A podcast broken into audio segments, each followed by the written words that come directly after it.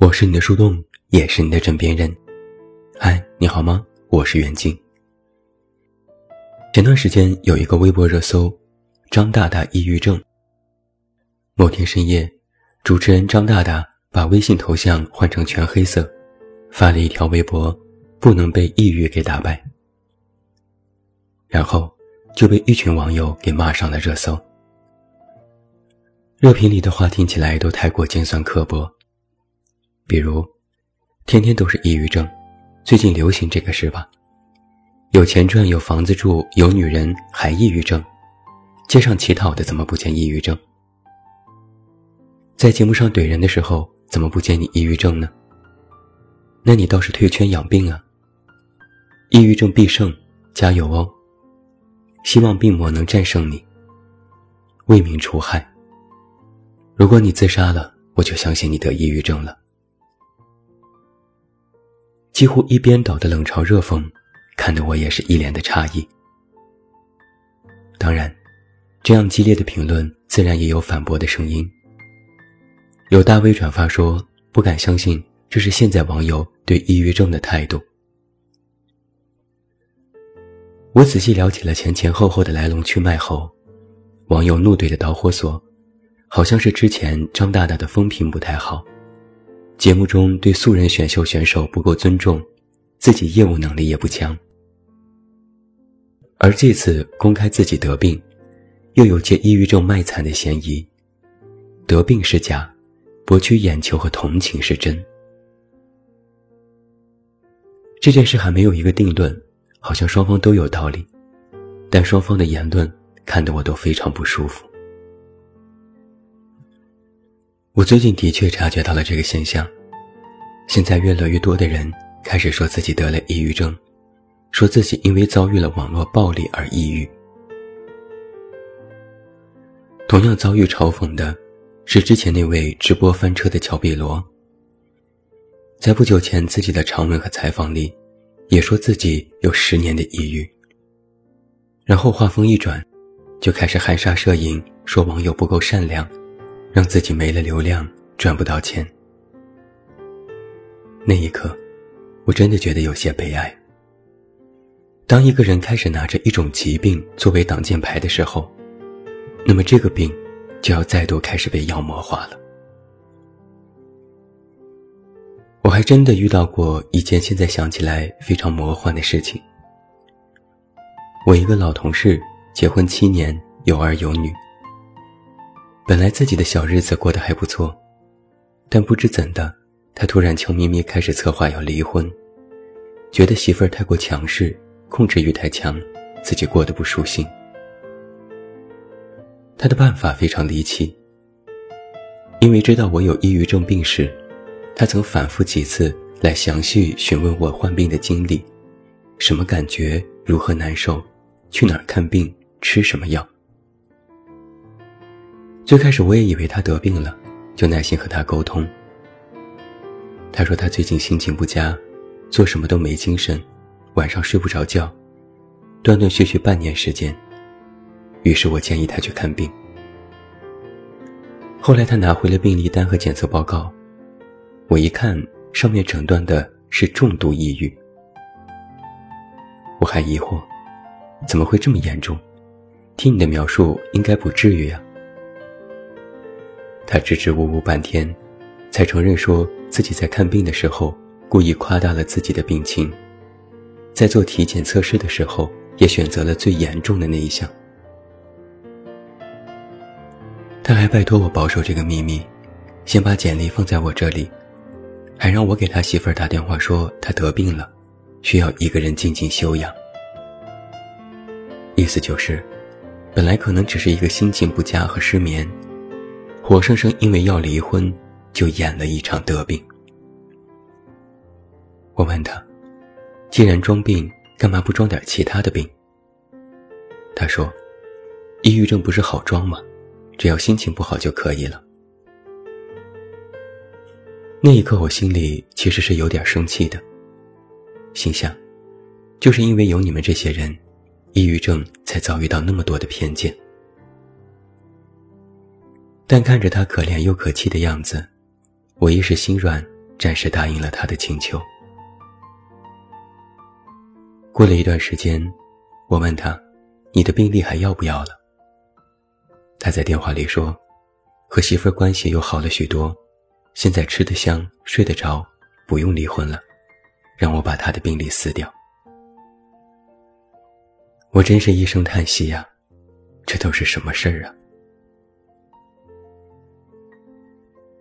前几天我看到知乎上有人反讽说：“这年头，我们已经全面进入了抑郁症年代了。”我在好几年前就听人说过，在大城市生活，不得个抑郁症都没办法社交，尤其是在公共服务行业、广告、公关、自媒体等等，几乎人人都有抑郁症，只要一聊起，大家都是病友。甚至还在互相攀比，谁吃了什么药，谁到了哪个阶段，谁的病更重。听起来就像是，你的抑郁症更重，那你就更成功一样。我有一个朋友就曾经对我说：“得个抑郁症，这是时髦，真羡慕你。”一句话就让我把他直接拉黑，老死不相往来。我就纳闷了。得病怎么算是一种时尚？怎么不说自己得个心脏病、得个癌症是时髦？这是什么逻辑？这里面依然透露出对抑郁症非常可怕的偏见和误解。还有的人，平时看起来拽的要死，嘴下不饶人，办事丢三落四，一到需要示弱的时候，就说自己有抑郁症。需要别人的同情和安慰，需要别人的理解和忍让。自己没得病，把得病作为了自己示弱的借口，然后还有一种我弱我有理的心态。平时怎么作死都行，一旦需要补救了，就推给抑郁症，说我其实有病，你们都得让着我。而在这些情况里，还有一个隐形后果是什么？那就是，太多人装病，太多人因为各种原因装作自己得了抑郁症，就会让真正患抑郁症的人得不到应有的关注和治疗。就像是，有太多莫名其妙的人抢着走一条路，就会让真正需要走这条路的人无路可走。搞到现在，我在人前人后都不敢轻易说自己有过抑郁症病史。因为有的人看我的那种眼神，里面带着嘲讽和质疑，好像在说：“又一个装病的吧。”现在的人真是受不了一点打击，稍微挫败一点，就说自己得抑郁症了。你说，这种认知是谁的错？我真是想怪都不知道该怪谁。为什么现在口嗨型抑郁越来越多了呢？我认为只有一点，因为它实在是太好装了。抑郁症是有病理在的，但这种病理不像常规疾病那样能在普通外科和内科检测到，也不会被人轻易察觉。他需要到三甲医院的精神卫生科，通过与医生的交谈，做抑郁症测试题，还有各种的脑电波测试。最终才能确诊，而抑郁症的外在表现，又实在太像我们平时的心情不佳，这就导致抑郁症从表面上看非常好装。只要一个人说自己最近受点生活打击，心情不佳，睡眠不好，做什么也没有兴趣，他也没去医院看，他也没和心理医生沟通，就能说自己得抑郁症了。往往这种人，过段时间遇到点开心的事，又不治而愈了。这哪里是得病，这分明就是最近比较丧而已。还有，抑郁症这个病名听起来就非常装逼，有一副天然的小资情景在。就像是我在大城市奋斗工作，因为压力让自己过得很不开心，得了抑郁症。是不是就带着一种大众的同理心在？更容易博取别人的共鸣，而这种共鸣，恰好可以对应到每一个人的身上。现在人们对于抑郁症的宽容和理解大大提升，这恰好就让某些装病的人看到了甜头。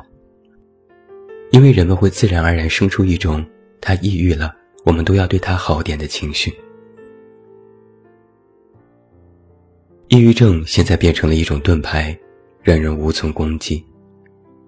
只要一说你有抑郁症，别人再攻击就显得非常不政治正确。雪崩时每个人都是雪花，良心不会痛吗？如果一个人说自己有抑郁症，那么所有人都是雪花。如此看来，抑郁症还真的是一个很好的装病工具。它的表面症状如此简单。它的操控如此便捷，它能得到的好处如此之多。一句话，别问，问就是抑郁症。社会是压抑的，情绪是抑郁的，这似乎已经成为了某种常态。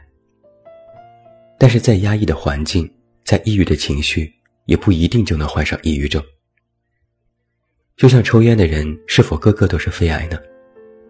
这只是一个几率，抽烟患癌几率大，长期抑郁患抑郁症的几率大，但不代表是必然。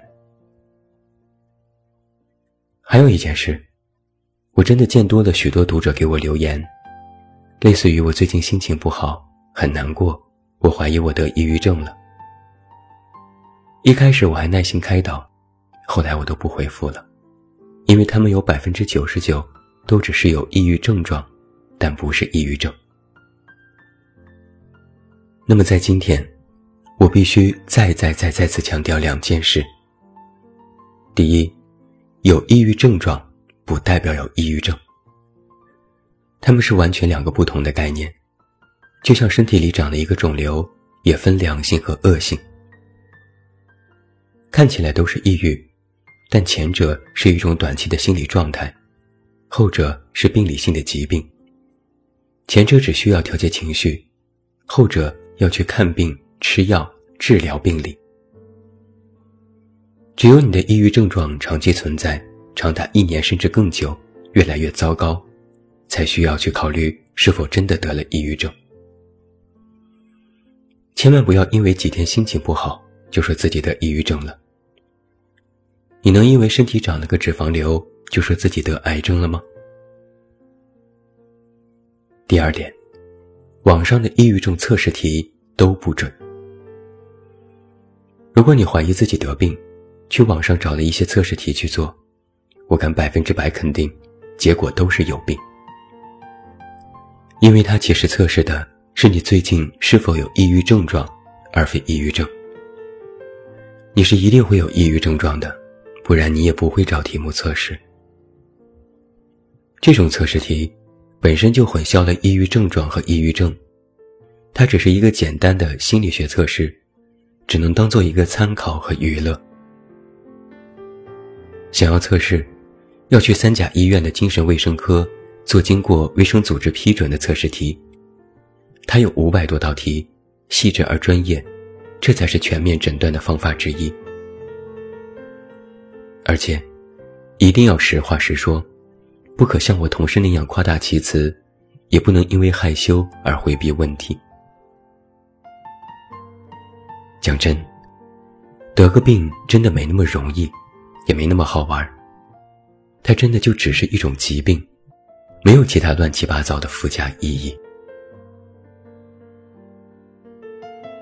事到如今，我最担心的事情已经发生了。当有越来越多的人用抑郁症来标榜自己。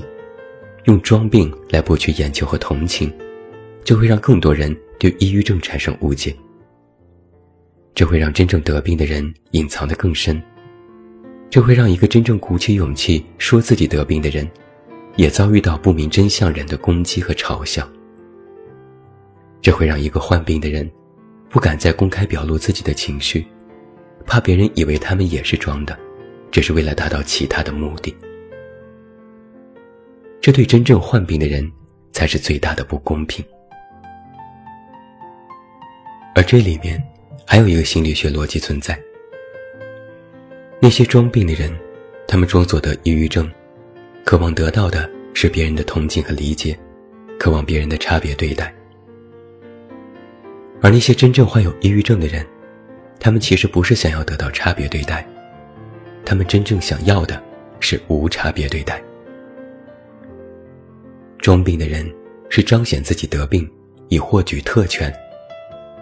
真正得病的人，是想赶紧治愈，然后过正常人的生活。这里面的区别，难道还不够明显吗？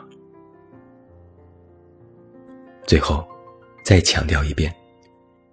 最后，再强调一遍，抑郁症是一种有病理的疾病。得病不容易，病了要看病，没病别装病，装病遭雷劈。以上，我是你的树洞，也是你的枕边人。关注公众微信，这么远那么近，找到我。我是袁静，晚安。